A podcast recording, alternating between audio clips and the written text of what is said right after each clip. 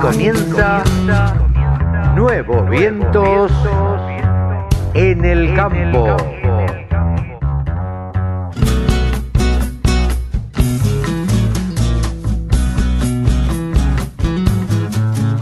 Hola, hola, hola, ¿cómo les va? Buenos días, buenas tardes, buenas noches. ¿Cómo andan mis amigos? ¿Qué cuentan? Aquí estamos en una edición más de Nuevos Vientos en el campo, por la radio del campo, por supuesto. Les cuento que hoy, sábado 16 de octubre, ya vamos por la mitad de octubre, vamos a tener un programa con un montón de cosas. Vamos a charlar de mercados, por supuesto, con Pablo Adriani, de deportes con Rode McLean. Vamos a hablar de ovinos con Javier Lauría. Vamos a hablar de maquinaria agrícola con Ezequiel Pesoni. Vamos a hablar con el titular de Interiagro, Gonzalo Berrone.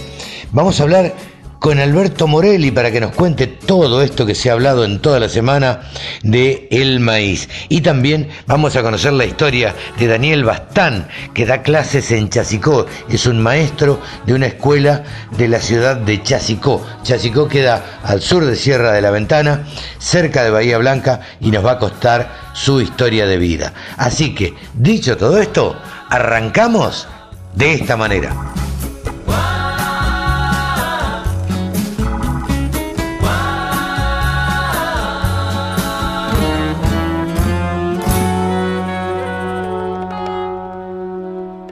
La radio del campo. La mejor información del agro con la mejor música las 24 horas. Ahora estamos en comunicación con el periodista que más sabe de ovinos, ya lo hemos dicho. Lo reiteramos, el, ¿cómo le podríamos poner? El ovinosman. Eh, estamos con Javier Lauría. Hola Javi, ¿cómo te va? Carlitos, me encantó. ¿Cómo andas? Bien, bien, bien. Ahí andamos, trabajando un poquito. Eh, no, yo siempre lo digo y lo digo públicamente además. Eh, sos el periodista que se dedicó en el último tiempo a darle bolilla al ovino en la Argentina, que viene creciendo, vos con mucha visión, lo viste y le estás, le estás dando bolilla y te estás ocupando de difundir y de hacer todo por, bueno, por esta clase de animales que para mí siempre hemos tenido descuidados. Y yo creo que tiene mucho potencial, hay mucho mucho para compartir, porque la gente, o sea, los que están dedicados, eh, hay gente que te encontrás que lleva 50 años con los ovinos y tienen mucho conocimiento y me da la impresión, y esto me dio la impresión desde la primera vez que hablé con, con un ovejero, que hay mucho conocimiento y no, no se sabe tanto, o al menos cuando empecé a preguntar, empecé a indagar y demás, no encontraba gente que me pudiera brindar conocimientos, salvo los de adentro, los que ya están en el tema. Y actualmente vos crees que, a ver, seguiste teniendo repercusiones de la de la Expo Argentina Ovina o no? Sí, vos sabés que me, me sorprende. Hoy, hoy sábado me, me, estaban pidiendo algunas de las fotos que, que habían visto, me decían, che, mirá, vi esta foto, qué sé yo, me la conseguís, así, así, y otros que me dicen, che, la verdad, gracias a la charla que tuvimos en la expo, me están contactando para, para pedirme animales, gracias a la nota que hicimos en el momento, eh, así es algo eh, muy frecuente, que a mí me sorprende, la verdad que no me iba a imaginar tantas repercusiones a ese nivel. Ajá, mira vos, qué, qué eh, bueno, ¿no? Y después lo otro fue la, mm, la charla del martes, eh, la jornada del martes, que la verdad que también me sorprendió mucho, porque me, me contactaba gente y me decía, mira, ¿sabes que tengo la preoferta prendida a fuego? Porque hacían publicidad del remate, y ya están, el sábado próximo ya hay algunos remates, la semana que viene, la semana siguiente también, y están muy, o sea, la gente se entera, está pendiente del tema, y ya está, ya se anota el dato, dice, bueno, tengo que ver tal remate, la preoferta, esto, el otro y se van como encaminando, eh, inclusive los sponsors toman otra seriedad, se enojan algunos cuando viste te contactan y dicen, no, ya está, ya cerramos el tema, claro. se enojan. Mira, por no poder participar. A mí me sorprendió, me había pasado en la anterior, que dos o tres me dijeron, che, avísame para la próxima, no me dejes afuera, y en esta decidimos una semana antes cerrar, porque esto lo cuento así entre nos, eh, entre nos y los que nos escuchan, porque después hay que seguir trabajando, elaborando los avisos. Claro. y vos querés darle lugar, pero o tenés una tanda muy larga y la verdad es que no querés. O sea, por un lado, bueno, obviamente, los que vivimos de, de estas cosas, de lo que tiene que ver con el periodismo y la publicidad, las tandas nos conviene que sean largas, pero uno tiene que hacer un balance. No, totalmente, porque si no, es, el momento ideal en que alguien se te va de la pantalla, se distrae, se aburre. Eh, Exacto. Eh, entonces, eso tiene que ser equilibrado entre lo artístico y lo y, la publicidad. Totalmente, o sea, sabemos y el que lo entiende el tema o el que no lo sabe, eso es lo que nos banca la posibilidad de mantener una estructura de gente trabajando detrás. Eh, uno quisiera, o sea, poder hacerlo directamente gratis, pero si no, la verdad que de aire no, no vivimos, lamentablemente. A ver, todos los que estamos en esto vivimos de la publicidad. Entonces, la gente debe entender que, eh, bueno, que nosotros necesitamos de la tanda publicitaria para vivir.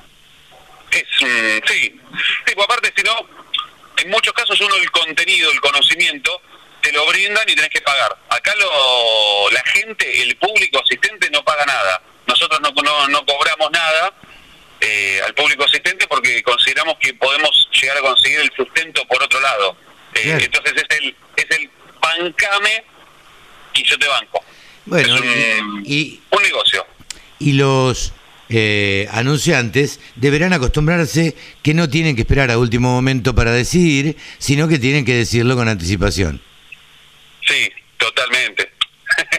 Esa es la parte más difícil. Bueno, eh, los que hemos estado en ventas en algún momento lo sabemos muy bien y las formas que, que tenemos como para decirles, mirá que se te pasa el tren y eh, te quedaste afuera. Sí, hay, hay cada estrategia hermosa.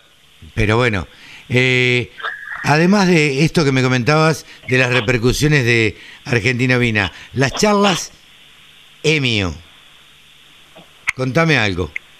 Bueno, eh, la verdad que a mí me sorprendió mucho el, nivel de, las charlas, si bien conozco a los tres disertantes, a veces uno quiere ir un poco por la tangente y proponerle algo distinto, porque si no le decís poner piloto automático y empezar a hablarme, de lo, que vos sabés. En la primera, mm, claro, en la primera jornada lo probamos así y a mí en lo personal sentí que me sentí vacío después, porque no podía interactuar con la persona. Le decía, habla y listo, y no, no avanzábamos. En cambio ahora, con las entrevistas, la primera fue de forrajes verdes hidropónicos. Y esa tuvo unas repercusiones tremendas porque para mucha gente eso es algo que no, no estaba en su radar, primero. Y es una solución muy interesante, eh, cuesta plata implementarlo, como cualquier otra cosa que uno pueda llegar a hacer, pero eh, los resultados pueden cambiarte la historia por completo, los forrajes verdes hidropónicos. Ah, mira vos. Eh, te, puede, pero te cambia, te cambia radicalmente, es así, y pero hay que, o sea, hay que ser disciplinado. Todo el que trabaja en el campo sabe que hay que tener cierta disciplina y eso es, o sea, es la base de, una buena cosecha. Sí, sin duda. un animal bien alimentado eh, es un animal que seguro va a pesar bien, va a rendir bien en lo que tenga que ser, tanto en la lana como en, eh, como en la carne, así que... Exactamente, un animal bien nutrido te, puede mejorar el porcentaje de, preñez y de señalada, eh, porque primero la preñez y la señalada, o sea, la preñez si la oveja tiene una inteligencia en, su sistema reproductivo que hace que si no está bien nutrida no queda preñada, primero. Segundo, si está bien alimentada, y a veces se usa la técnica del flashing, esa oveja quizás puede llegar a lo que se llama superovular. Es decir, generar más, mayor cantidad de óvulos y en el caso de que puedan hacer extracción de esos óvulos, te genera más óvulos todavía y podés eh, tener más, más cantidad de embriones, una cosecha mayor de embriones, y también tener eh, ovejas melliceras, trilliceras y hasta en algunos casos eh, quintulliceras o sextulliceras. ¿Para tanto? Sí. En, Argentina la pampinta te da tres, cuatro corderas tranquilamente, y cinco también, si están en una buena condición corporal. Ahora, la condición corporal, ¿cuál es el número? Tres, tres y medio. Claro. Ese es el número.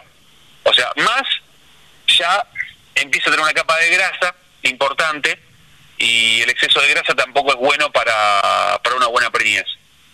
Eh, entonces, la nutrición ahí forma, o sea, es un, tiene un papel fundamental y buscar nutrir de forma balanceada, es decir, esa condición corporal 3, 3 y medio te va a asegurar prácticamente, o sea, en un 90% la preñez. O sea, obviamente, obviamente digo, el 10% restante tiene que ver, o un 20, si querés un 80-20, tiene que ver con el carnero, tiene que ver con que sea el periodo adecuado, son otros detalles, que bueno, obviamente uno trata de eh, alinear todo, que los planetas estén alineados, y ahí es prácticamente seguro, es muy probable que esa oveja quede preñada, y más en algunos casos inclusive de razas que en Patagonia no tienen tanto cordero como merino, en zona provincia de Buenos Aires, bien nutrido, una merino te puede ser mellicera, pero tranquilamente. Mira vos, además de los eh, forrajes hidropónicos, ¿qué otros temas se tocaron?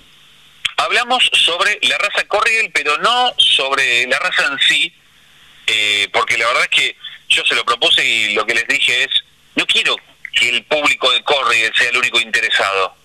Quiero que el público del resto de las razas estén interesadas. ¿Por qué? Porque el Corriel tiene mucho para dar en Patagonia, sí, pero con el Corriel quizás, con el Corriel mismo.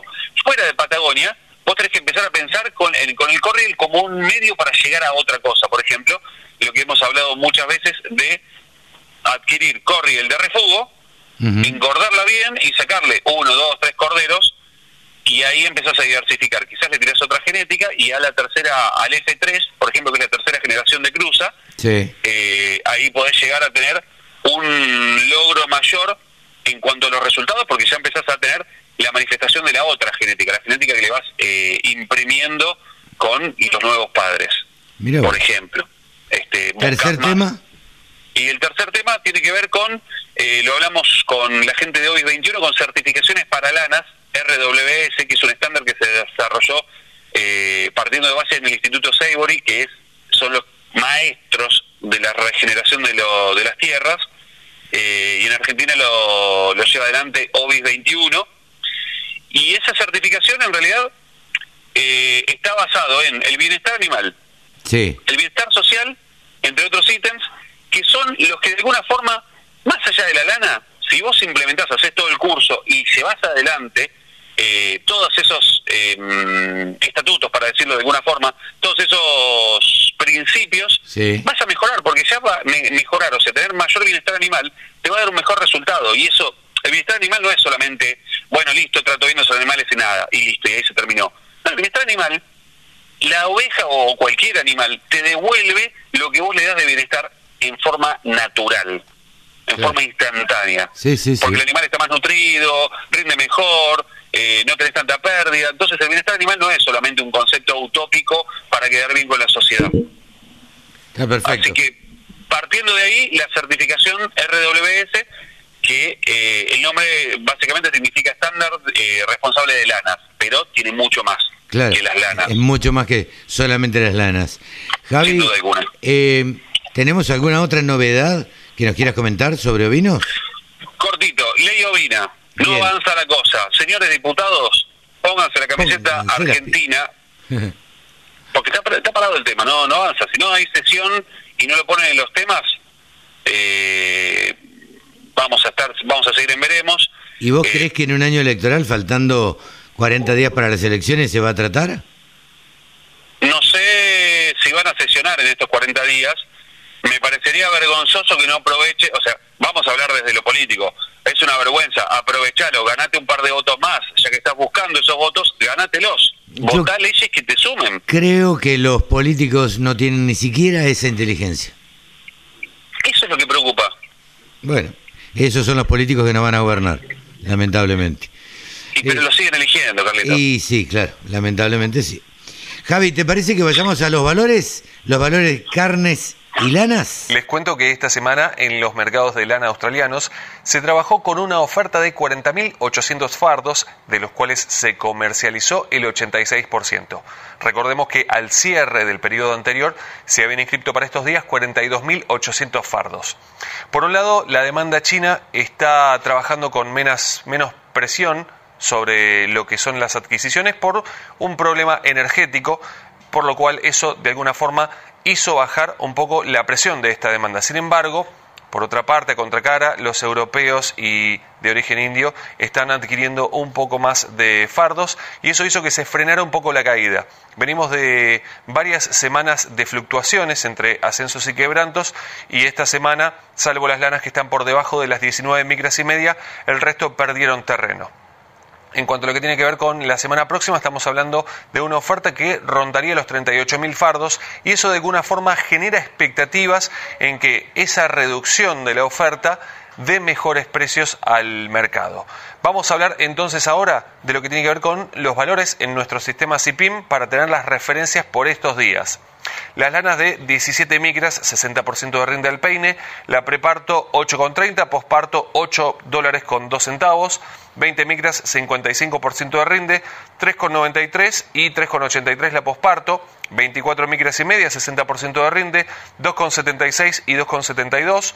Y 27 micras, ya hablamos de una cruza patagónica, 55% de rinde, 1 dólar con 52 centavos. Cambiamos ahora lo que tiene que ver con lanas no patagónicas hablamos de zona provincia de Buenos Aires, lana de 20 micras, 60% rinde, lana merino, menos del 3% de materia vegetal, 4,33, del 3 al 5% de materia vegetal, 4,11 y del 5 al 7% de materia vegetal, 3,54. Cambiamos ahora 22 micras, también lana merino, 60% de rinde, menos del 3% de materia vegetal, 3,71, del 3 al 5%, 3 dólares con 52 centavos. Y del 5 al 7%, 3 dólares con 3 centavos. Cambiamos de lana, seguimos en zona provincia de Buenos Aires. Lana Corriel de 27 micras, 60% de rinde, 1 dólar con 57. Nos vamos a zona litoral con lana Corriel, 28 micras y media, 68% de rinde, 1 dólar con 26 y 32 micras lana Romney. Volvemos a zona provincia de Buenos Aires. 60% eh, de rinde, 86 centavos de dólar. Por estos días, lo que tiene que ver con las certificaciones, RWS, entre otras, son las que están haciendo cotizar muy bien los valores en lo que es el mercado australiano y son lo que más buscan y obtienen los valores tope en las subastas. Ahora sí, hasta acá llegamos con lanas, cambiamos, hablamos ahora de carne ovina en nuestro país. Ha mejorado la, la, oferta y también la demanda, donde se consigue liviano se paga mejor, donde no se consigue ya lo que es pesado, cordero pesado, el precio ya se empezó a, estabilizar y donde hay algo de adulto también se lo están llevando. Es más incipiente la presencia o hay cada vez más marcas que van desarrollando para cortes, lo cual de alguna forma empieza a abrir un poco más lo que tiene que ver con el abanico de valores posibles, ya que empieza a haber una competencia entre los engordadores y los frigoríficos. Esto de a poco, seguramente el año próximo veremos más esta competencia sana que permite fortalecer los valores y permite tener mayores referencias. Vamos ahora a los precios de la carne ovina en nuestro país. Primero lo que tiene que ver con la región patagónica, ya activa toda la región patagónica, hasta hace eh, varias semanas teníamos alguna parte del polo de Santa Cruz, el principal polo cárnico, inactivo, ahora ya está activo junto con el resto de las provincias que tienen frigoríficos en Patagonia. El adulto allí en esa zona de 280 a 350, el cordero liviano 450 a 500, el pesado 410, nada más, el único valor de referencia, y el refugo 2.800 a 3.000, en este caso por cabeza, tanto para faena como para invernada, y todos estos valores en puerta del frigorífico al productor sin IVA. Ah, cambiamos ahora, hablamos de región pampeana, el adulto de 235 a 280, el cordero liviano 400 a 440, el pesado 320 a 370 y el refugo 130 a 170, todo esto al productor sin IVA en puerta del frigorífico, es decir, al rinde, a la carne. Aprovecho la oportunidad para invitarlos a pasar por nuestro Instagram, arroba del sector ovinos. Ahí volcamos muchísima información, también hacemos transmisiones en vivo y mucho más para compartir. También en nuestro espacio en YouTube del sector com, Grupo Guarino, ahí nos pueden encontrar, y también en nuestro espacio en internet ovinos.delsector.com. Yo soy Javi Lauría y les agradezco muchísimo que estén ahí del otro lado. Hasta la próxima. Agricultura, ganadería, semillas, razas, precios, tecnología. Toda la información en laradiodelcampo.com. Bien, y ahora nos encontramos en comunicación con Ezequiel Pesoni. Saben ustedes que es periodista especializado en maquinaria agrícola y precisamente charlábamos con él fuera de micrófono. Eh, de, unos informes que él prepara para la empresa Z Group y para New Holland también. Hola Ezequiel, ¿cómo te va? Buenas, buenos días. ¿Qué tal, Carlos? Buen día, ¿cómo estás? Saludos para toda la gente que nos escucha. Bueno, gracias por atendernos como siempre y bueno, vos redactás una publicación de distribución mensual que es elaborada por AZ Group en base a, datos de INTA y de INDEC. Eh, así que elaborás este informe. Contanos un poco de qué se trata eh, este informe mensual que, estás haciendo o de qué se trata este informe puntual, ¿no? Sí, puntualmente el de este mes es un informe que empezamos a monitorear desde hace más de un año las relaciones de precio, ¿eh? puntualmente de, precio con máquina, de precio de producto, en este caso puntual de carne y leche, con respecto a la máquina, es decir, cuánto tengo que producir para comprar una máquina. Este es un poquito el, resumen, si querés, de, del fundamento de este informe. Bien, ¿Y, eh, qué nos muestra este? Porque este sería un informe prácticamente comercial, digamos, o sea, estás comparando precio, precio contra precio. Claro, tal cual, precio contra precio, entonces eh, eh, expresamos el valor de la máquina en litros de leche y en kilo de novillo básicamente. Bien. ¿Y cuántos kilos de carne son necesarios para comprar una máquina? Bueno, nosotros estamos monitoreando tres máquinas relacionadas precisamente con la producción ganadera, que es una rota enfardadora con y sin cúter, el, sistema procesador de fibra, ese que te permite hacer un rollo con la fibra ya cortada a distintos largos según el gusto del cliente y según la máquina. Eh, y una segadora, es decir, la, máquina, el equipo básico que necesitas para armar los famosos rollos de, que se usan en ganadería. Claro. Entonces, eh, podemos tomar la rota enfaradora con cúter, que es un poquito la hoy la tendencia va hacia la máquina con cúter. Ajá. Y hablando de carnes, hoy está en una situación mm, bastante buena, muy buena, por ahí no un poquito más caro en kilos de carne la máquina con respecto a la medición anterior que era de, diciembre pasado, eh, pero apenas por encima, y estamos en el orden de eh, 40.000 kilos de carne para comprar una rota emparadora con cúter. Esto, esto, vos decís que estamos en una mejor condición ahora, eh, es porque aumentó la carne, básicamente, ¿o no? Claro, claro. claro. Porque las máquinas no creo que hayan bajado. No, las máquinas han mostrado una pequeña baja, no, no muy significativa, siempre hablando en dólares, eh, pero con el dólar planchado y el aumento en pesos por kilo de novillo, en definitiva tenés un aumento en dólares por kilo de carne. Ah, mira. Ah. Eh, entonces, eh, ahí es donde donde hoy el, la cuenta te da a favor, ¿no? Si lo contratamos contra un año atrás, septiembre de 2020, que es de lo que venimos analizando, lo empezamos a analizar esto eh, a principios de 2019.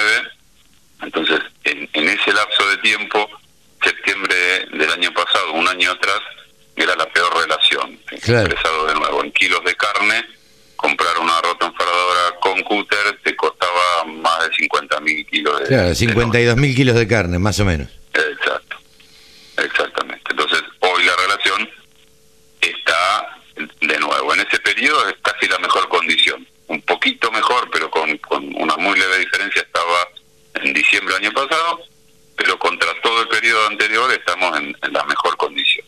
Claro. Eh, ¿Y, qué otro análisis hicieron? ¿Hiciste, va? No, lo, mismo te decía, lo mismo se repite con las otras máquinas, hay un poquito de diferencia ahí por, por la diferente variación de, del valor de cada máquina, pero tanto con la segadora como con la rota emperadora sin cúter, la, la tendencia a la relación es la misma, ¿no? Ajá, bien. Y si nos metemos en el, el análisis de, lechería, eh, también estamos en, en, la mejor condición, incluso contra este, septiembre, octubre del, año pasado. Así que también la, la relación está muy, muy muy aprovechable. Si claro. Este, Yo leía y, y, te cuestionaba sol para la lechería, pensé que le faltaba una letra, pero era de contento que ponías el sol ahí. Salió el sol para la lechería. cuando sale el sol siempre eh, el, humor es diferente, más allá de que la lluvia nos gusta y la necesitamos y nos viene muy bien. Sin duda. Especialmente la, la de estos últimos, la de ayer y hoy, este, en, una buena zona productora estamos todos contentos. El, el eh, sector lechero debe ser la única buena que tiene, porque viene de años malísimos. Eh, sí, sí, pero, bueno, hoy hoy la relación de, de, los litros que necesita para comprar una máquina, siempre a mí me gusta reforzar, vos sabés que soy un, amante y un fanático de los fierros, pero las máquinas nos permiten mejorar los índices productivos, entonces poder actualizarnos con una máquina nueva eh, siempre te permite que después el índice productivo en cuanto a calidad de alimento que logro producir y por lo tanto la eficiencia en el, aprovechamiento de ese alimento para producir los litros de leche, está bueno poder actualizarnos tecnológicamente. A todos nos gusta el teléfono más nuevo y, y en las máquinas debería gustarnos y tratar de tener una máquina relativamente nueva no porque sea nueva y, llamar la atención, sino por la tecnología que No, por supuesto, que se supone que, va apareciendo año tras año. Claro, se supone que la máquina más nueva no es nueva por por el año de fabricación, sino por por la tecnología aplicada en esa maquinaria tiene tecnología aplicada, porque el filo de las cuchillas o el caso de la de la máquina que tiene cúter, si venís con una rota enfadadora sin cúter y podés actualizar a una con cúter, eh, ganás tiempo después en el armado de la dieta, porque el, efecto del cúter te permite eh, ganar tiempo en el mixer. Claro. Entonces, eh, bueno, ahí es donde, donde vamos este, avanzando y creciendo en tecnología. Y bueno, hoy la relación de, de, precios está favorable. Después cada uno conoce su, su realidad económico-financiera, pero la relación de precios hoy está favorable como para decir, necesito menos litros de leche para comprar la Eh, por, lo que, claro, por lo que yo veo eh, en este informe en noviembre del 2020 fue la, el peor escenario con 275 mil litros de leche más o menos. Exactamente, eh, 284 mil. 284 mil, bueno. Y ahora estamos en los 22 mil. 206, poquito más de 200. 206, claro. Entonces, eh, ahí, ahí la cosa cambia, digamos. Uno eh, ve que... Eso, sí, sí. Cuando vos lo analizaste en esa perspectiva, decís, pucha, en principio me conviene. Claro. O, es un buen momento. Es un buen momento para, comprar máquina, digamos. Después, si la tengo o no la tengo, tengo la plata o no tengo la plata, es otra cosa, pero. Es harina de otro costal. Claro, por eso. Pero, pero sería un buen momento como para renovar el parque de maquinaria que tiene, que tiene en el campo, ¿no? Exactamente, esa es la idea de hacer este análisis y poder difundirlo para que bueno el productor sepa este, más o menos dónde está parado, cómo está la cosa. Bien, este informe que has hecho para Z Group y para New Holland también. Así que bueno, gracias Ezequiel. Sí, eh, es de libre disponibilidad, disculpame si te, robo un minuto más, el informe es de libre disponibilidad, lo puede pedir cualquiera que lo, que lo quiera leer eh, en las redes de AZ Group o, en mi Instagram lo piden y lo se lo mandamos por mail, no hay ningún problema. Lo vamos a hacer circular en las redes también. Eh, Ezequiel, muchísimas gracias por este informe como siempre. Gracias a vos por el, por el espacio, Carlos. Ezequiel Pesoni, periodista especializado en maquinaria agrícola, aquí en los micrófonos de la Radio del Campo. Todas las noticias, toda la información laradiodelcampo.com. Ahora estamos con Pablo Adriani. Saben ustedes que Pablo Adriani es consultor de empresas y además escribe en La Nación, escribe en Clarín, en La Voz del Interior y tiene un, eh, un YouTube donde se llama, que se llama El Faro, que ahora nos lo va a contar bien. Hola Pablo, ¿cómo te va? Buenas tardes, buenos días. ¿Cómo estás, Carlos? ¿Bien? Pero muy bien, por suerte. Muy bien, por suerte, cada vez más contento con la concurrencia y con la continuidad del seminario para periodistas. Sí, fundamentalmente también con la calidad de las presentaciones y los contenidos. O sea, no, bueno, pero eso, eso nunca estuvo en duda. Estando la universidad atrás, vos y, y la, y, y, los invitados que había, eh, digo, eh, la verdad que es una garantía. yo te diría que tenemos eh, eh, un, futuro por delante muy promisorio con este tipo de jornadas de capacitación que sin lugar a dudas que hacen bien no solamente a los periodistas del sector, sino que si ampliamos un poco el, el, foco, podemos llegar a, a nivel de productores, acopiadores, eh, gente joven que, que, le quiera que quiere interesarse por lo que es el negocio del trading en Argentina y en el mundo, ¿no? Totalmente, yo creo que ahí hay un nicho muy interesante eh, y que va mucho más allá del, del periodismo. Eh, Exactamente. Creo que, que, bueno, hay que hay que seguir machacando y hay que, como decimos muchas veces también, nosotros, Pablo, ya no estamos para, para hacer dinero con esto, sino lo hacemos como para dejar algo, como para que algo quede, ¿no? Exactamente. O sea, el conocimiento no se vende. No, totalmente. Se, comparte, es, nuestro eslogan. Exactamente. Y como y bueno, como como compartimos esos mismos valores eh, y como consultor que sos ahora, te tengo que preguntar por los mercados de esta semana. Bueno, esta semana tuvo muchos condimentos. El principal condimento fue eh, el informe de LUDA del Departamento de Agricultura de Estados Unidos el 12, el 12 de octubre, hace dos o tres días. Claro. Eh, ese informe dio eh, hizo un cambio en los niveles de producción de soja de Estados Unidos que sorprendió al mercado, aumentó la producción de soja americana en 2 millones de toneladas y eso fue suficiente para recomponer existencias a niveles de casi 8 millones de toneladas, con lo cual eh, de, lo que había de existencia de 5 millones de toneladas el mes pasado, mejoró a 8, eso descomprimió el mercado y generó después una corriente bajista en el mercado. Ahora, después está otro tema, que Carlos, no sé si vos te enteraste, el rum que hubo esta semana, sobre que el gobierno había cerrado las exportaciones de maíz de Argentina. Bueno, en este programa vamos a tener la palabra de Alberto Morelli. Eh, no sé qué nos va a decir. Quiero escuchar tu versión también. Vos sabés que acá habla todo el mundo. Así que eh, que me digas vos qué es lo que pasó con el maíz. Eh, porque hay algunos que se quejan. Supongo que Alberto Morelli va a ser de los que se quejen. pero quiero tu, tu versión. Yo te voy a contar la cocina, Carlos. Por favor. La cocina de lo que pasó, que a veces no es pública. Para hacer un poquito de historia y muy breve, en, diciembre, en diciembre del 2020 el gobierno tenía miedo que no, no quede trigo para la mesa de los argentinos porque la exportación se había registrado casi todos los saldos exportables y había comprado casi todos los saldos exportables.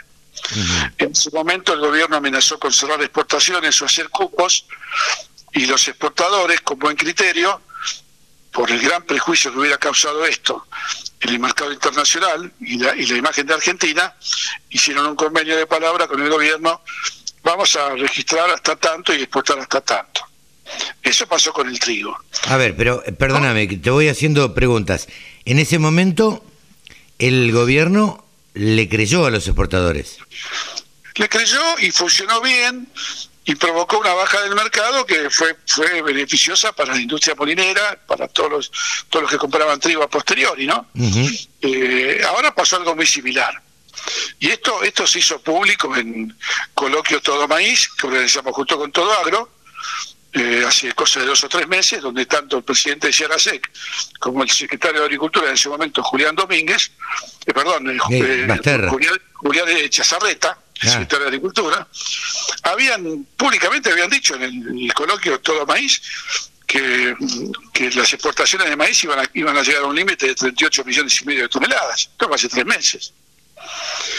Bueno, el saldo exportable de maíz ya está en 39 millones de toneladas, que es lo que compró la exportación, los registros ya están en 38 millones de toneladas, y lo que hizo el gobierno fue, eh, digamos, para, para no ser tan fuerte con, y decir cierro las exportaciones de maíz, el gobierno limitó las nuevas declaraciones juradas a, a la mercadería, que tenga los barcos nominados para ser cargados en el corto plazo, pueden declarar maíz.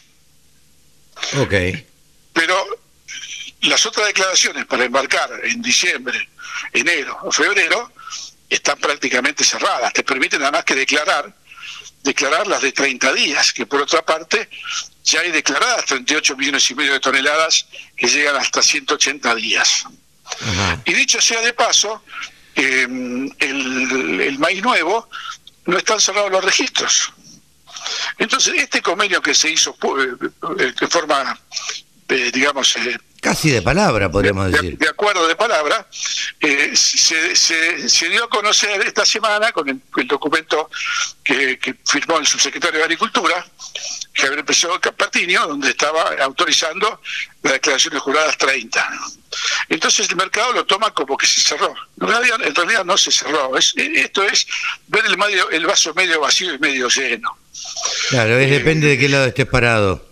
Claro, y la exportación ya tiene la panza llena de maíz, un saldo exportable récord. Este año Argentina va a ser el segundo exportador mundial de maíz. Y, el gobierno tiene miedo de que, de que falte maíz a fin de año, que es el momento en el cual está la demanda para lo que un poco antes de fin de año, ¿no? Ya empieza a haber demanda en octubre, noviembre. El engorde, el, engorde de los cerdos los, cerdos, el novillo, el lechón de fin de año, los pollos, los pavos. Y bueno, eso quiere que por lo menos esté con un nivel de precio de maíz eh, que no que no sea, viste, que complique la conversión, ¿no?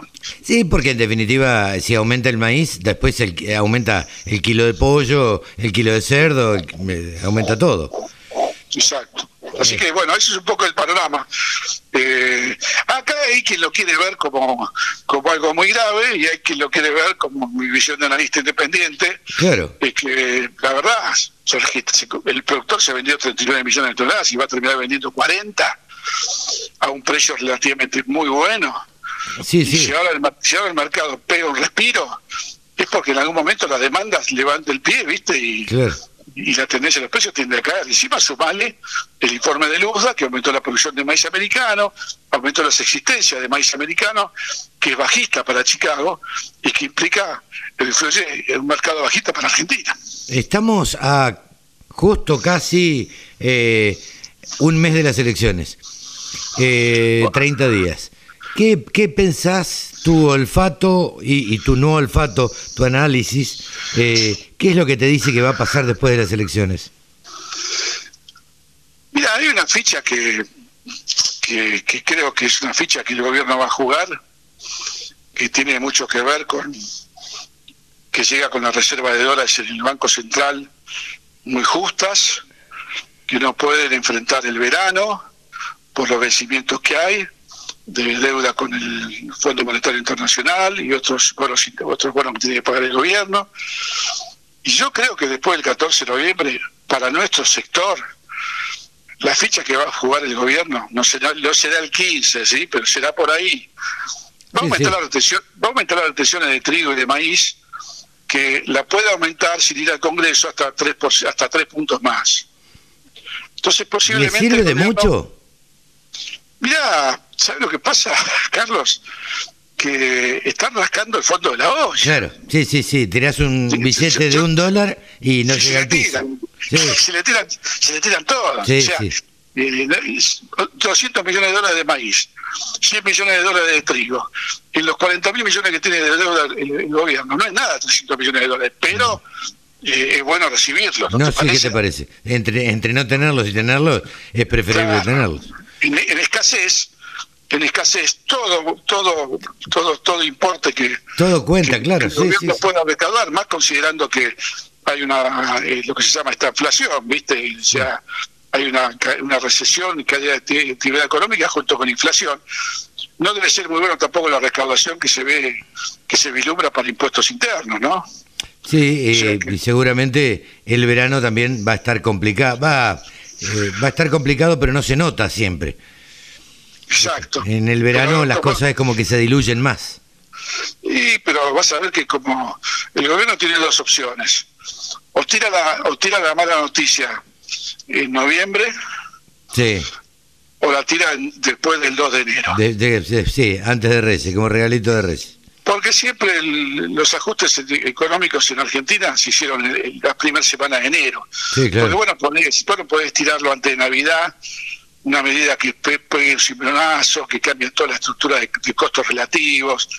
¿Entendés? Yo creo que ahí van a, van a, hacer la que hacen, lo que, lo que ha pasado todos los veranos que hubo crisis en Argentina. Sí, claro. Los ajustes, se hacen en la primera semana de enero. Sí, sí, y agarran a la gente en la playa, ¿viste? Como, mirá lo que pasó. Claro, con el diario, con el diario, leyendo el diario, uy, mirá lo que pasa. Porque pareciera que todo pasa en Buenos Aires y la verdad que los afectados somos los cuarenta y pico de millones de argentinos. Pero bueno, pareciera que pasa en Buenos Aires solamente.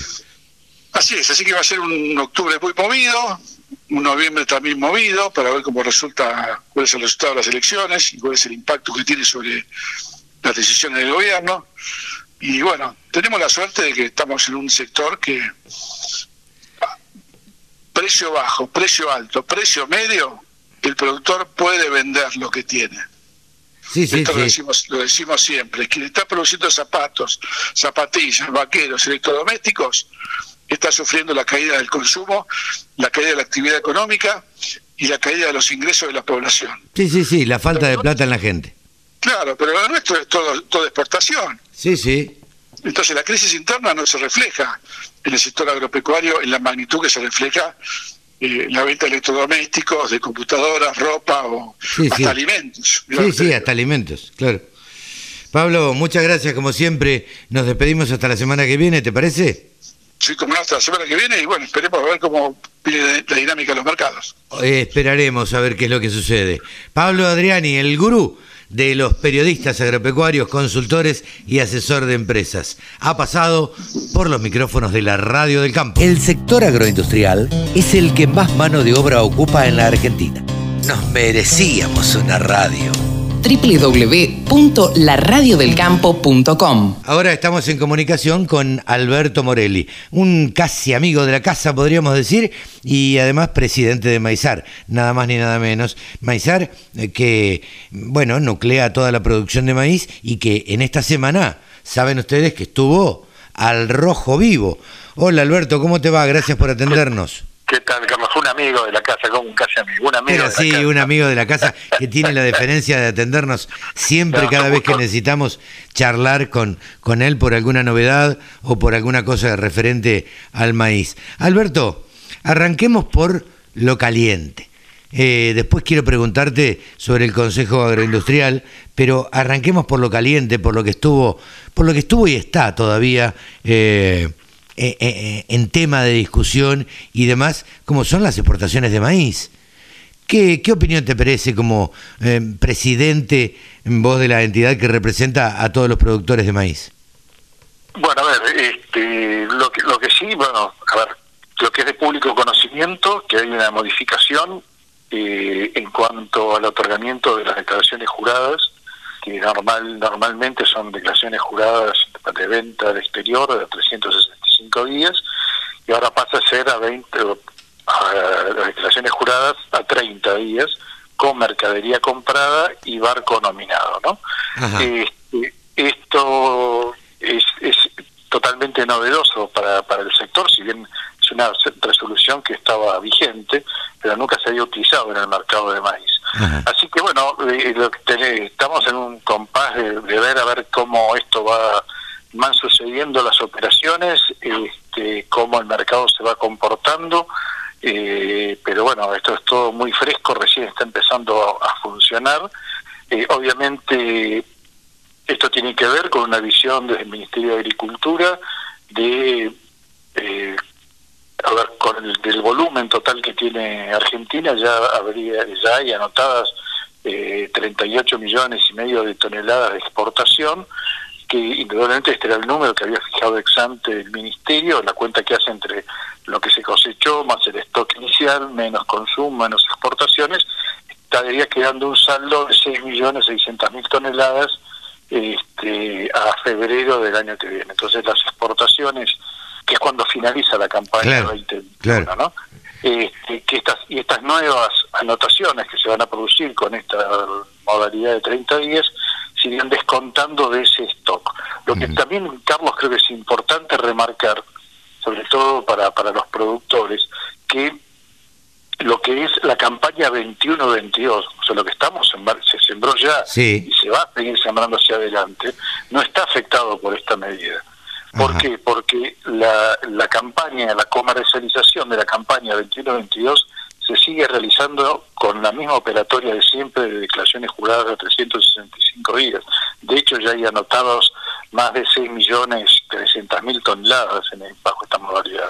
Así que esto no compromete los precios de la campaña este, 21-22. Esto llega por la resolución hasta el último día de febrero del año 22, que es cuando finaliza la campaña 21-22. Okay. va de marzo a febrero. Claro. Alberto, ahora, eh, como todo, siempre hay dos posturas, la del vaso medio lleno y la del vaso medio, medio vacío. ¿Por qué hubo voces tan críticas a, esta, a la implementación de esta medida? Que pareciera, en última instancia, no ser tan grave como, como, como se la quiere pintar. Yo creo que tiene que ver, Carlos, por un tema de comunicación, digamos, cómo nos, cómo nos enteramos, desconocíamos cómo era la operatoria, este, y después, bueno, hay distintas miradas sobre la realidad. Yo no, no quiero ser ni optimista ni pesimista. Quiero ver cómo funciona, ¿no? Porque eh, las taras que conocíamos, mercado, registro abierto, registro cerrado. y, abierto con 360, sería mercado abierto con 365 días y, o registro cerrado. Ahora tenemos registro abierto con 30 días. Con 30, claro. Entonces, bueno, tenemos que ver cómo, cómo funciona, que yo creo que después haremos todos una evaluación. Este, obviamente que, eh, por supuesto que no nos satisface cuando se hacen este tipo de cambios. Vos hace muchos años que hablamos y sabés, y conmigo y con otros presidentes de Maizar, y sabés perfectamente que si algo siempre remarcamos es el tema de la previsibilidad. Y obviamente cuando vienen estos, estas modificaciones, eh, preocupan, preocupan porque uno no sabe cómo se va a comportar Totalmente, sí. Esto, eh, el cambio de reglas en el medio de, eh, porque si te avisan y te dicen, miren, para la próxima campaña las reglas de juego son estas, ahí la cosa digamos, es distinta porque te lo están avisando, porque te están contando cómo va a ser de ahí en adelante. Pero si te lo hacen en la mitad del camino, la cosa es distinta. Alberto, ¿cómo crees que eso precisamente va a afectar al productor común agropecuario, a mi tío que tiene campo en Maipú y que sembró 300 hectáreas de maíz? Mira, si sembró 300 hectáreas de maíz, ya lo tiene sembrado. ¿Cómo debería afectarlo? Yo te diría, por la explicación, nosotros estuvimos en reunión con el, con el subsecretario Javier Preciado Patiño, con el, subsecretario de, Agricultura del Fuguelot, este, y siendo tan claros en que la hoy, y así está sucediendo, este, que la comercialización 21-22 no se ve afectada, no debería suceder nada con respecto a los precios, nada distinto de lo que ocurre este, acompañando los vaivenes de los precios internacionales. ¿sí? Este, no debería pasar absolutamente nada. Este, no, digamos, no, no hay motivo. No habría excepto que se modifique algo, pero hoy con lo que tenemos ahora, hasta ahora que estamos charlando, no, no, no, no hay ningún ningún inconveniente, digamos, con la campaña siguiente. Bien. Eh, Alberto, participaste también esta semana, eh, Maizar integra, vamos a poner en contexto, Maizar integra el Consejo Agroindustrial Argentino. Eh, esta entidad que se creó eh, en medio de la pandemia, yo, esto corre por cuenta mía, digo siempre como alternativa viable y, para ser recibidos por el gobierno y para presentar eh, proyectos y planes eh, que, que, sumen y que hagan la vida de, la producción agropecuaria un poco más, más fácil. Y tuviste la oportunidad de tener una reunión de eh, este consejo en esta semana. Contanos un poquito cómo fue eso. Mira, el, bien dijiste vos, el Consejo Agroindustrial eh, es un consejo que se generó hace un año y medio aproximadamente, de que participamos hoy 64 entidades este, absolutamente federales de todo de todo el, arco agroindustrial, este, de todas las transformaciones, de todos los productos que hay, inclusive fabricantes de maquinaria agrícola, bueno, todo todo lo que tiene que ver con con, este, con el quehacer agroindustrial argentino. Y la idea fue justamente tratar de trabajar sobre el marco de, una ley este, que pudiera, eh, una ley que se termina llamando tipo ley de fomento porque da algún tipo de incentivos, distintos tipos de incentivos para poder este, aumentar la, la, producción. Eso llevó un largo, una larga discusión con el gobierno, este, desde el punto de vista fiscal, sobre todo por los efectos fiscales de un país que, está en las condiciones que todos sabemos que está. Pero bueno, en definitiva el gobierno se comprometió, la semana pasada hubo una, una reunión este, en el Museo de la, Casa Rosada, donde el presidente eh, se comprometió en enviar este, el proyecto, este anteproyecto de ley este, a diputados para que sea tratado, este, que bueno, eh, la pregunta es, este, este es, ¿esto es lo, es lo máximo que se puede conseguir o es, no hay otras cosas? Sí, por supuesto que hay muchas más. Eh, tenemos un debate todavía importante con el tema de retenciones, que, que no se toca en este proyecto y creemos que tenemos que tocarlo y, es una pelea central que tiene el sector este, con, con sobre todo con, todos los gobiernos que han tenido retenciones, ¿no?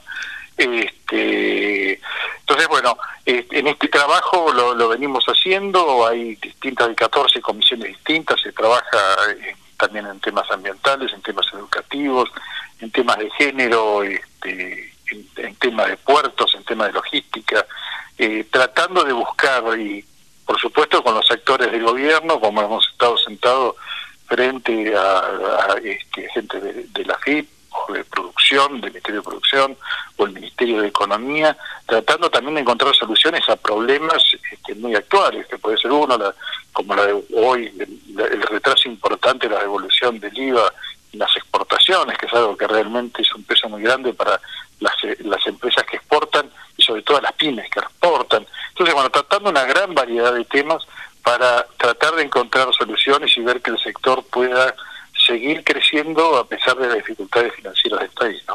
Em, eh, en, este, eh, en esta reunión cabe destacar que estuvo eh, presente el ministro de Agricultura, Ganadería y Pesca.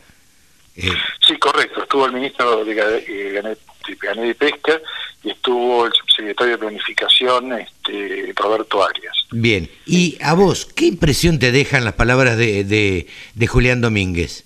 A quien ya conocías, obviamente, en la misma función. Mira, creo que eh, el, ministro Domínguez hace muy poquitos días que asumió, hace un, par de semanas que, que asumió, este, lo conocemos ya eh, de su anterior gestión, como bien vos decís, y conocemos de su impronta en cuanto a la resolución de los problemas y llevar las cosas adelante y trabajar. Eh, creo que este es un camino que, se recorre eh, en la relación público-privada, que nosotros, y saben bien que de Maizar siempre hemos trabajado muy fuerte sobre ello, porque creemos que tenemos que ocupar el espacio que nos da el Estado para poder ir y hablar este, y tratar de buscar y encontrar sobre todo soluciones a los diferentes problemas que puede plantear la cadena. Así que creo que es un hombre de diálogo, es reconocido por todos los sectores, es un hombre de diálogo, así que bueno, este, estaremos dispuestos a trabajar en todo aquello que pueda llevar al éxito de la cadena del maíz y del sorgo y sus transformaciones en Argentina. ¿no? Yo leía en, las, en, los cables que salieron respecto de, la reunión y la verdad que tuvo bastantes palabras hasta casi elogiosas para el Consejo Agroindustrial, como que, como que, como que se van a llevar bien, me parece, ¿no? Bueno, a ver, es, eh, eh, Carlos, es, vos hace muchos años que estás en el sector, eh, es más que novedoso que 64 instituciones puedan trabajar en forma coordinada. Sí, total. Eh, el, sector, el sector agropecuario nunca tuvo esto. Entonces es razonable y para un para cualquier ministro es mucho más sencillo pararse este, frente a una institución con ese grado de representatividad que estar atendiendo de a uno. Sí, y que, que tener, que seguro que atender de a uno. Y que no es gremial también, Alberto. Y que no es gremial. Correcto, eh, si bien están hoy las entidades en la mesa de enlace, claramente y por definición del Consejo Agroindustrial, y así lo dice siempre y lo explica con suma José paciencia José Martins, este, el presidente de la Bolsa, la parte gremial queda para las instituciones gremiales. Claramente los roles son, son diferentes y en eso así tenemos que trabajar. Totalmente, totalmente. Yo creo que ahí, ahí se abre un canal de diálogo que va a ser muy importante para, para el futuro de la agricultura y la ganadería eh, en, la Argentina. Eh, Alberto, gracias por esta charla con la Radio del Campo y bueno, la seguiremos en cualquier momento. Bueno, Carlos, cuando gustes, es un realmente para mí un placer tener siempre estas charlas contigo. un gran abrazo. Un abrazo grande. Alberto Morelli ha pasado aquí en los micrófonos de la Radio del Campo, el presidente de Maizar. La Radio del Campo. Toda la información y los temas de interés de un productor agropecuario. Bueno, como conversábamos anteriormente, vamos a tener una charla con Gonzalo Berrone, que es el titular de la empresa Inteliagro. Hola Gonzalo, ¿cómo estás? Hola Sebastián, ¿qué tal? ¿Cómo estás? Un gusto saludarte y saludar a toda la audiencia. Bueno, Gonzalo, eh, estamos muy interesados porque tuvimos la oportunidad de participar de este evento que hizo Inteliagro en forma virtual. Eh, contanos un poco más para la gente que nos escucha qué sería Inteliagro y, por qué viene a ayudar de alguna manera al productor agropecuario a poner en orden su negocio. Buenísimo, bueno, perfecto. Entonces te, te cuento, nosotros en Inteliagro Nacimos en el 2012, hace un tiempo ya que estamos, inclusive antes que, se denominara AgTech como tal, pero sí, somos una startup de AgTech, nos dedicamos a la gestión comercial inteligente. Es esto de tener una plataforma online a la cual productores agrícolas pueden acceder y pueden ordenar toda su gestión comercial, es decir, desde el punto de vista de los planes productivos, desde cómo organizar una campaña agrícola, pueden establecer presupuestos, toda la planificación productiva y después tiene un fuerte componente por toda la parte de inteligencia de negocios y tiene muchos indicadores que les van a ayudar para que fundamentalmente puedan vender mejor su producción y puedan lograr reducir el riesgo de precio al cual están expuestos. O sea que esos son los dos pilares fundamentales y nuestra misión, te diría, Sebastián, que es eh, ayudar a que los productores y empresas agrícolas mejoren su rentabilidad. Eso es lo que perseguimos constantemente y estamos detrás de eso con con nuestra tecnología. Eh, por ahí un productor lo escucha al otro lado y dice, yo tengo un sistemita que me armé. Eh, ¿Cuáles son los beneficios reales que tiene Inteliagro para, para el productor? Bueno, buenísima la pregunta, pues lo principal es que hoy por hoy, si, si se meten en nuestra página que es inteliagro.com, desde ahí eh, automáticamente el acceso es, es inmediato y es libre. O sea, lo principal respecto a cualquier otro sistema es que eh, pueden intentar y pueden hacer una, eh, un, ingreso inmediato y pueden verlo por ustedes mismos. O sea que eh, es bastante transparente y, es muy inmediato y muy liviana todo lo que se puede, todo el comienzo con la plataforma. ¿sí? O sea que eso lo quiero aclarar porque es muy amigable. Em, y en relación con otros sistemas que pueden llegar a tener, hay muchas diferencias.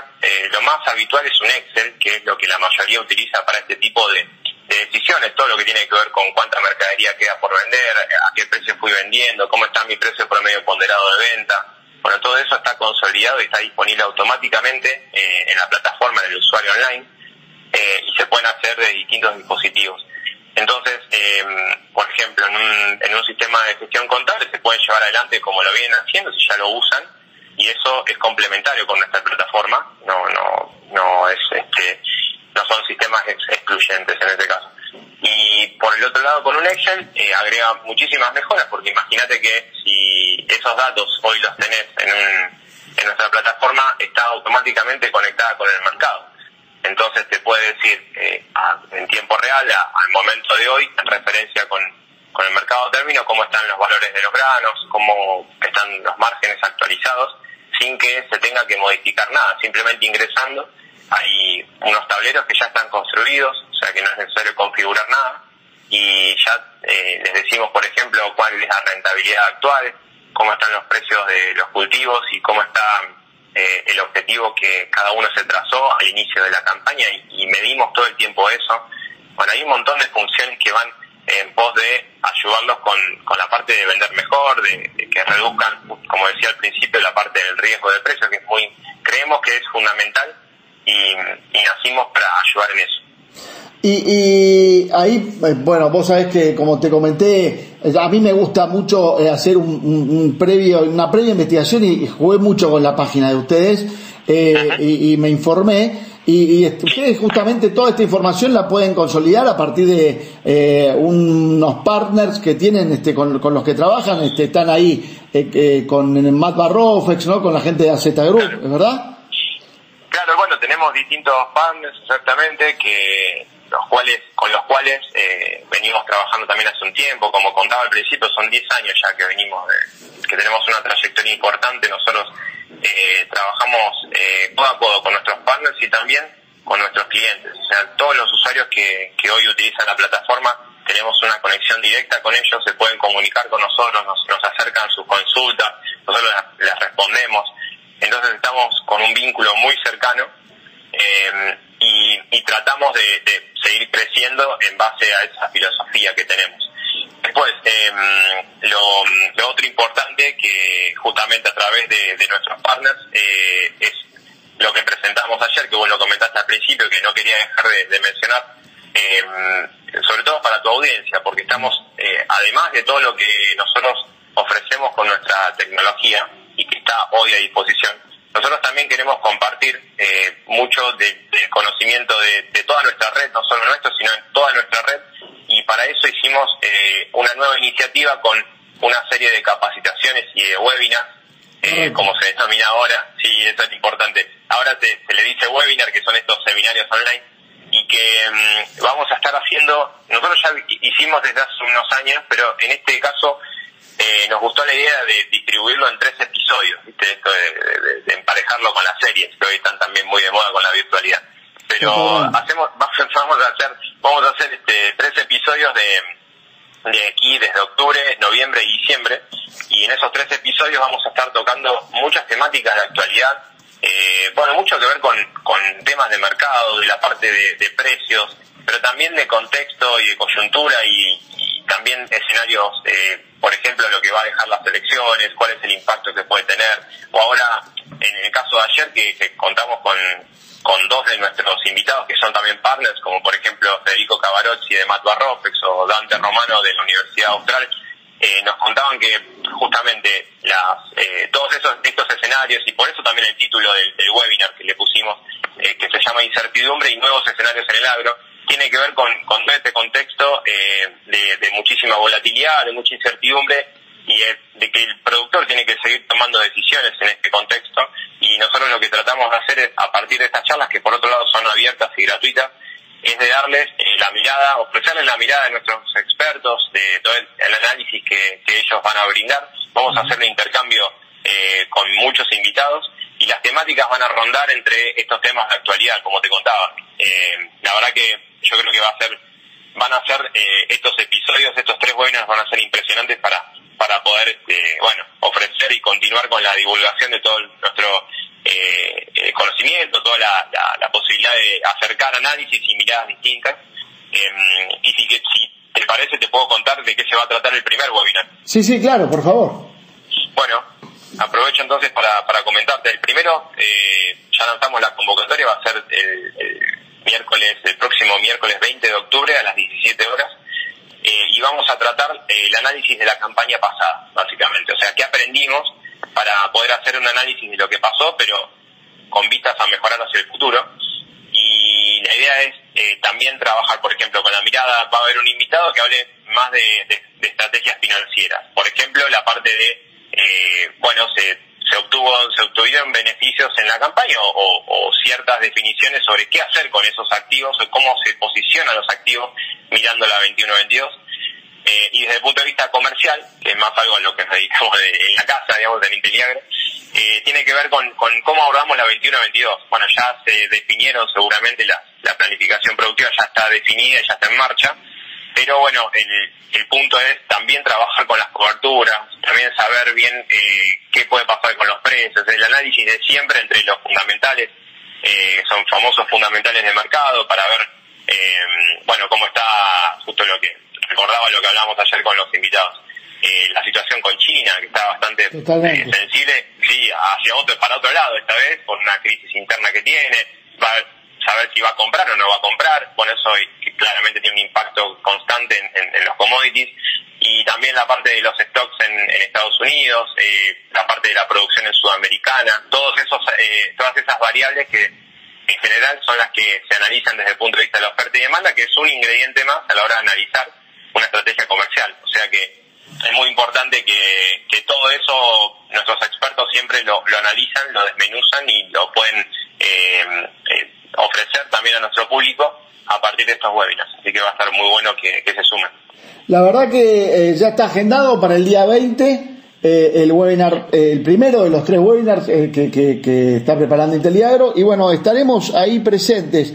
Gonzalo, nada más que agradecerte por, por el evento ayer y por esta información que seguramente los productores agropecuarios sabrán este, empezar a, vincularse con Inteliagro y, a sacarle provecho ¿no? de, tanto de la información que tienen los webinars como de la misma aplicación para, para poder lograr una mejor este, un mejor eh, negocio, ¿no? Sí, exactamente. En, en nuestro espíritu eh, tratamos de ofrecerle todo lo que lo que tenemos a disposición y esperamos que se acerquen, eh, que nos contacten, que, estén eh, pendientes de, nuestra, que se acerquen a nuestra comunidad y estén pendientes de nuestros eventos, porque ahí es donde también comunicamos muchas de esas acciones que, que, que son importantes para, para que estén al tanto, eh, por lo menos ofrecerles una mirada distinta y después que, que, puedan tomar lo que necesiten, lo que quieran, así que a total disposición. Y permitime agradecerte enormemente a vos también por el, por el espacio, por la por esta llamada eh, y aquí estaremos cuando cuando quieran, hablamos, hacemos otra eh, otra comunicación pronto, si te parece. Encantado, desde luego, muchísimas gracias eh, Gonzalo Berrone. ¿eh? el, el, titular de Inteliagro. Gracias, Gonzalo. Gran abrazo. Gracias a vos. Un abrazo. La Radio del Campo. www.laradiodelcampo.com Ahora estamos en comunicación con Daniel Bastán, que está residiendo en dónde, Daniel, buen día. ¿Qué tal? Buen día, Carlos, ¿cómo estás? Mirá, yo vivo en Bahía Blanca, pero estoy vinculado desde que nací a Chasicó, es un pueblo que está de mi casa a 82 kilómetros exactamente. Ahora, ahora me contás, pero bueno, le quiero contar a la, a la audiencia antes que Daniel Bastán es docente, eh, es docente en Chasicó, y a nosotros a veces nos gusta contar estas historias de gente que se sacrifica, de gente que eh, trabaja muchísimo, de gente que hace eh, cosas socialmente responsables. Y, es el caso, nos pareció el caso de Daniel Bastán, que es docente en una escuela secundaria, eh, precisamente en Chasicó. Daniel, contanos en principio, ¿cuántos habitantes tiene Chasicó? Mira, Chasicó hasta el último censo tenía 209 habitantes. Eh, en estos últimos tiempos, en los últimos meses, te diría, aumentó la, aumentó la población porque se inauguró un barrio de viviendas de 17 nuevas casas, Ajá. con lo cual ahora debe haber 260 personas viviendo en el pueblo. Ubica a la audiencia que no conoce dónde es Chasicó, aproximadamente cerca de qué queda. Sabemos que queda a 82 kilómetros de, de tu casa, que, que residís en Bahía Blanca. ¿Qué otras ciudades o pueblos cerca tengo? Bueno, posiblemente la referencia más conocida, además de Bahía Blanca, eh, sea el partido Torquins, la Sierra de la Ventana. Eh, Chasicó está al sudoeste de Sierra de la Ventana, a unos 100 kilómetros, un poquito menos, 80 y pico, de lo que es propiamente la localidad de Sierra de la Ventana. Ok, ok. ¿Cuántos, cuántos años diste clases ahí en Chasicó? Eh, este es mi vigésimo octavo año. Yo empecé en el año 1994 a dar clases. 28 el, años dando clases eh, en, en, el secundario siempre, ¿no? Siempre en la escuela media, sí, sí. Ok. ¿Y qué, qué, qué representa para vos, Chasicó, el secundario de Chasicó? Sí, a ver, Chasicó a mí me, eh, es por una situación familiar, mi familia siempre estuvo vinculada desde mi abuelo a la localidad de Chasicó, con lo cual Chasicó siempre fue algo presente en la familia y en mí desde, desde mi infancia.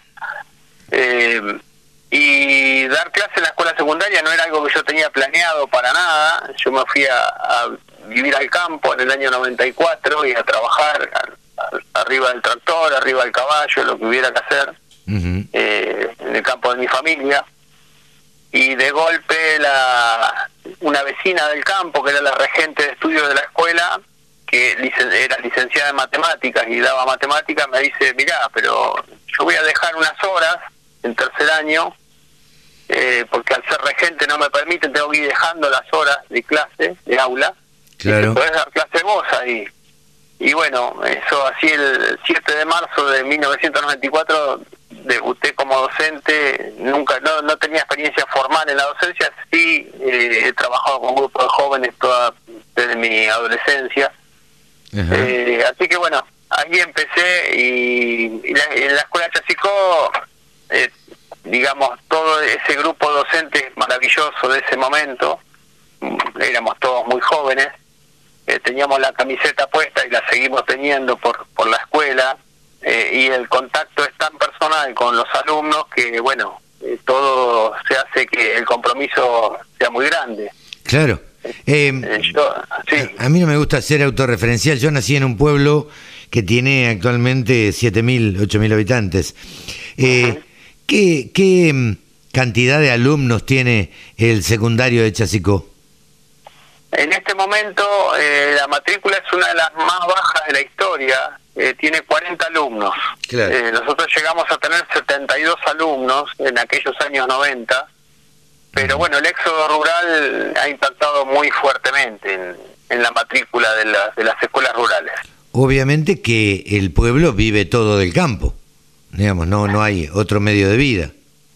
No, no, tal cual. El, pueblo ahí es un pueblo totalmente rural y, y sí, eh, digamos que las principales fuentes de, ingresos, de, de recursos, generadoras de recursos en el pueblo eh, es el campo y bueno, y después la gente que no está empleada en el campo son posiblemente la mayoría em, empleados públicos en, la docencia porque tenemos jardín de infantes, escuela primaria y escuela secundaria en Chasicó, lo cual eso concentra bastante demanda de, mano de obra, digamos, de, gente que trabaje. Claro, claro, claro, claro. Eh, Imagino que habrá alguna delegación municipal.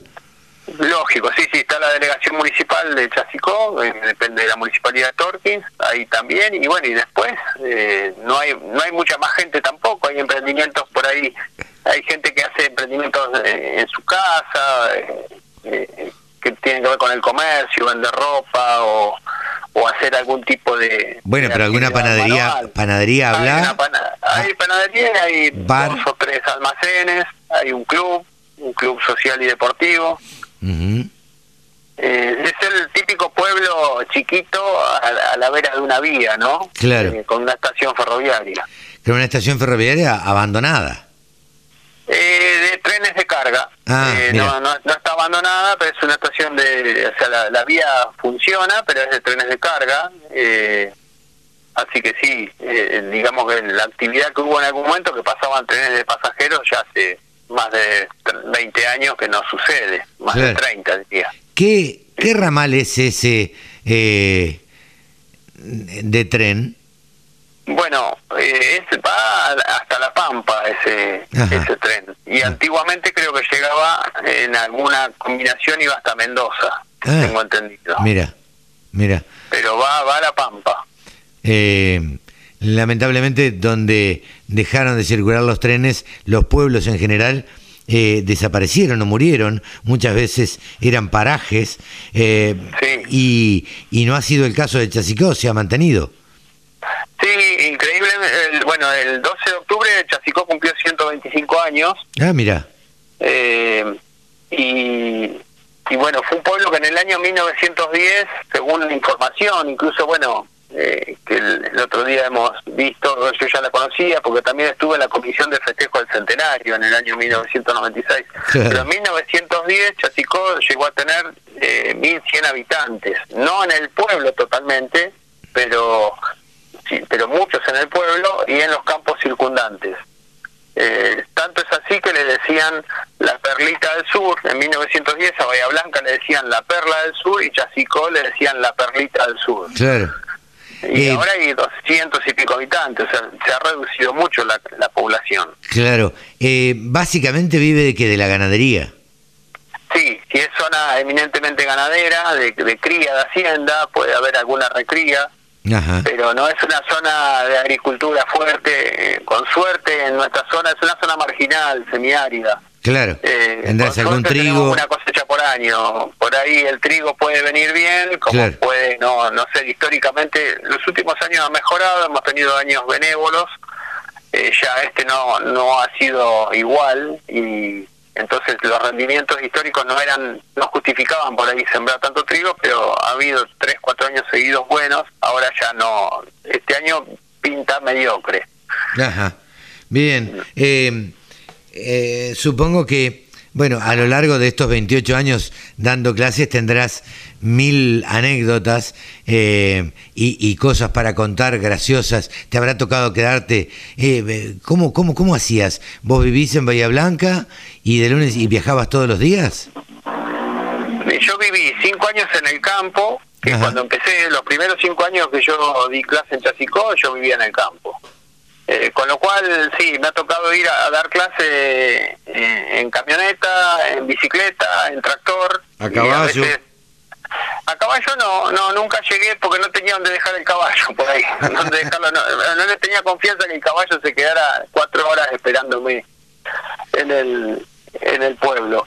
Eh, pero sí, me ha tocado ir de esas maneras eh, muchas veces caminando también. Me ha tocado salir caminando de mi casa por o por lluvia o por o porque el vehículo se había roto, cosa que a veces sucede. Claro.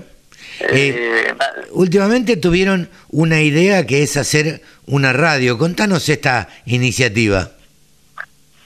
En realidad la idea eh, arrancó hace, o sea, es la cuarta vez que intentamos hacer una radio. hace aproximadamente 20 años siempre algún grupo de alumnos tenían la idea de de armar una radio para el pueblo y para la zona. Eh, y sucedía que, bueno, armábamos el proyecto y todo, pero no llegábamos a reunir los, los elementos o los medios necesarios para, para cristalizar el proyecto. Y bueno, hace unos eh, cuatro años, cinco años, hicimos un proyecto nuevamente y, encontré un lugar en una repartición oficial donde hablaban de proyectos de escuelas y bueno, y lo, lo colgué, digamos, lo, lo subí. Y al tiempo, un año después más o menos, nos llegaron un montón de elementos que nos servían para la radio, una consola de sonido, unos micrófonos, eh, que bueno, aparentemente tenían que ver con, con aquella propuesta que había subido en su momento. Claro. Eh, ¿Y, actualmente tienen la radio funcionando? La radio eh, todavía está en periodo de prueba, pero este lunes 11, que se hicieron los festejos del aniversario del pueblo, hicimos una transmisión inaugural, por decir así. Claro. Eh, y bueno, salimos al aire, hemos podido hacer algunos reportajes y, empezar a aprender esto de la radio, que ninguno somos conocedores, más allá que, hemos leído algo y hemos contado con la colaboración de, la gente del ENACOM de Bahía Blanca, que nos, nos fueron a dar un taller eh, y bueno, eh, en eso estamos. Ayer, por ejemplo, ya un alumno planteó su, su boceto de programa, algo que quiere hacer él, eh, que tiene que ver con la equinoterapia, porque ahí en, Chasicó funciona un centro de equinoterapia muy muy bien armado, muy importante, incluso gente de Bahía Blanca se llega hasta Chasicó para para participar. y este este alumno, que es un alumno de primer año, él es él también participa en equinoterapia, tiene algunas algunas discapacidades, la equinoterapia le hace le favorece mucho y bueno, él quiere hacer un programa y ya ayer nos estuvo contando eh, sobre sobre esto. Eh, y bueno, el interés de los alumnos está se está manifestando y bueno, ahora vamos a empezar a armar la grilla de programación y solucionado un pequeño problema técnico que tiene que ver con la provisión de electricidad en donde está la planta, donde está el transmisor eh, bueno, estaremos transmitiendo ya con una, con una grilla eh, permanente, ¿no? Claro, claro, con más continuidad. Eh, bueno, desde ya cuenten con la radio del campo, cuenten con algún viaje que pueda hacer este servidor y contarles un poco lo que es la locución, lo que es el periodismo un poco, bueno, en fin, este, en lo que podamos darle una mano a disposición. Bueno, la verdad que nos encantaría, además justamente la radio del campo, yo creo que en Chasicó eh, va a tener muchos oyentes, eh, o sea, va, va, a haber mucho interés, porque realmente el hombre de campo comparte mucho con la radio, Sí, eso claro. es así, porque la radio es una compañía en el tractor o, o en la cocina cuando uno está tomando mate, Sí, eh, sí. pero en el, en el galpón cuando está haciendo alguna tarea, reparando algo, eh, yo creo que, que va a ser muy interesante y bueno, pues sería muy lindo tener una poder combinar nuestra radio con los con lo que los contenidos de la radio del campo, ¿no? Pero como no, con mucho gusto ya lo, lo charlaremos por privado y, lo- y de alguna manera lo, lo estableceremos. Eh, Qué bueno. La verdad, Daniel, que te agradezco, la historia es riquísima eh, y, y me quedaría horas charlando sobre estas cosas. Pero bueno, vos sabés que a veces los tiempos hacen que uno tenga que acortar los, las notas. Eh, Totalmente. Daniel, eh, te agradecemos muchísimo, un saludo grande a toda la escuela y Bueno, contales de la radio del campo y contales que la radio del campo está a disposición de la radio de la escuela de Chasicó. Bueno, la verdad que muchísimas gracias, eh, para nosotros es muy importante y sí, desde ya que le voy a contar esto, eh, porque hay un grupito de, de chicos y el director a la cabeza también, el, director de la escuela, con muchas con mucho interés en, en hacer crecer este proyecto y que sea para beneficio de la comunidad, ¿no? Entonces Claro, claro, de nos eso, se, muy bien lo que me estás diciendo. de eso se trata. Decirle a todos que se bajen la aplicación y que pueden Bueno. escucharla desde el celular, pueden escuchar la aplicación, eh, la, la radio del campo, ¿no? Perfecto, lo, lo- ya lo voy a hacer, ya, las redes ya las voy a atender en un momentito. Daniel, un abrazo grande y a disposición como siempre. Bueno, Carlos, muy amable, muchísimas gracias y estamos en contacto. Un abrazo, saludos. Gracias. Ha sido No, Daniel. Bastán, eh, docente de la escuela secundaria de Chasicó, que nos contó parte de la historia de lo que ha sucedido en los últimos 28 años ahí en Chasicó. La radio del campo. Única emisora con programación 100% agropecuaria. Carne Argentina, producción, consumo y salud. Seminario del IPCBA para los jóvenes de la cadena productiva. Miércoles 20 de octubre, online y gratuito. Mitos y verdades de la carne, alimentación saludable, los nuevos consumidores, bienestar animal, ganadería regenerativa. Reserva tu lugar. Cupos limitados. Informes e inscripción en www.ipcba.com.ar o al WhatsApp 54 911 44 15 8189. Rode MacLean, nuestro periodista deportivo, está ahora en los micrófonos de la radio del campo. Hola Rode, buen día, ¿cómo estás? Hola, ¿qué tal, Carlos? ¿Cómo estás? Espero que andes muy bien y yo, por suerte, todo muy bien y con ganas de hablar de deportes, como siempre. Y hay un montón de deportes en, en esta semana o este fin de semana, ¿no? Sí, sí, totalmente. Tenemos, tuvimos actividades este- de esta semana y ya vamos a anticipar un poco de lo que va a ocurrir esta semana que va a venir. Bien, perfecto. Vamos con todo entonces, con todo lo que tengamos. Dale, perfecto. Vamos a tener eh, un poco de este fin de semana, obviamente vamos a tener fútbol local y vamos a tener la jornada número 16 de la liga profesional y vamos a tener hoy un partido a las 6 de la tarde, el clásico del sur entre Lanús y Banfield, uno de los clásicos que por lo menos a mí más me gusta ver, siempre eh, salen partidos interesantes. A continuación de ese encuentro, una vez finalizado, vamos a tener a Huracán contra Boca Juniors, Huracán que va a intentar conseguir su cuarta victoria al hilo, ya que viene de, de tres grandes victorias. Y Boca que intenta recuperarse un poco de lo que fue la derrota contra River hace dos semanas. Después, ya el domingo vamos a tener a las 4 menos cuarto de la tarde a Colón de Santa Fe contra Talleres de Córdoba, que es uno de los equipos que le está peleando la punta a River Plate, que justamente a las 8 y cuarto de la noche del domingo se va a enfrentar ante San Lorenzo en lo que va a ser junto al clásico del sur entre Banfield y Lanús, uno de los partidos de esta fecha. Ahí Y vamos a ver cuántos de- pares son tres botas. Ahí les vamos a Claro, dar. No te vamos a dar a vos, no te tenemos miedo.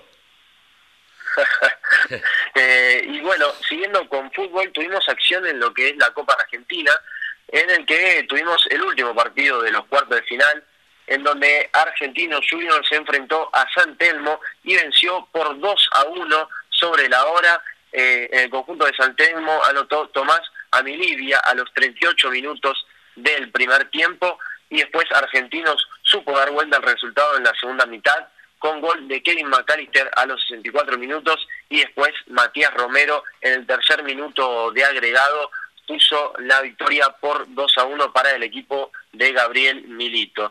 Los cruces de semifinales van a ser Boca Juniors contra Argentinos, mientras que Talleres de Córdoba se va a enfrentar a Godoy Cruz. Todavía no están definidos los horarios ni las fechas, así que eso se los iremos contando más adelante. Cambiando de deporte, tuvimos acción en lo que es el tenis, tuvimos el Master 1000 de Indian, Indian Wells, ¿no? Eh, exactamente, uno de los Masters eh, más importantes que tiene el tenis, y Diego Schwartzman pudo llegar hasta cuartos de final, perdió contra el británico Cameron Norrie en dos sets, 6-0, 6-2, la verdad que un resultado que dejó muy mal parado a Schwartzman, que venía de hacer un gran partido de octavo de final contra el noruego Casper Lund, que lo venció en dos sets por 6-3 y 6-3. Pero no estuvo fino en el saque, tuvo un muy mal comienzo y en el desarrollo del juego no se supo imponer al británico. Así que una pena para, para Diego que parecía que se encaminaba o quería buscar eh, llegar a la semifinal. Y lo que vamos a tener, Carlos, siguiendo con el básquet, eh, esta semana va a arrancar la NBA, el torneo de básquet más importante a nivel mundial para los fanáticos, eh, en el que obviamente vamos a tener acción de deportistas argentinos, de basquetbolistas argentinos.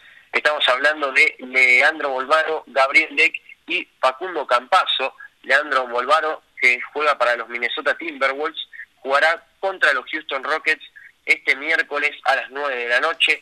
Una hora más tarde, Oklahoma City, City Thunder, el equipo de Gabriel Deck, se enfrentará a Utah Jazz y jugará a las 10 de la noche, hora argentina, obviamente. Y una hora después, a las 11 de la noche, va a jugar Facundo Campazo con los Denver Nuggets frente a los eh, finalistas de la última del último campeonato, Phoenix Suns.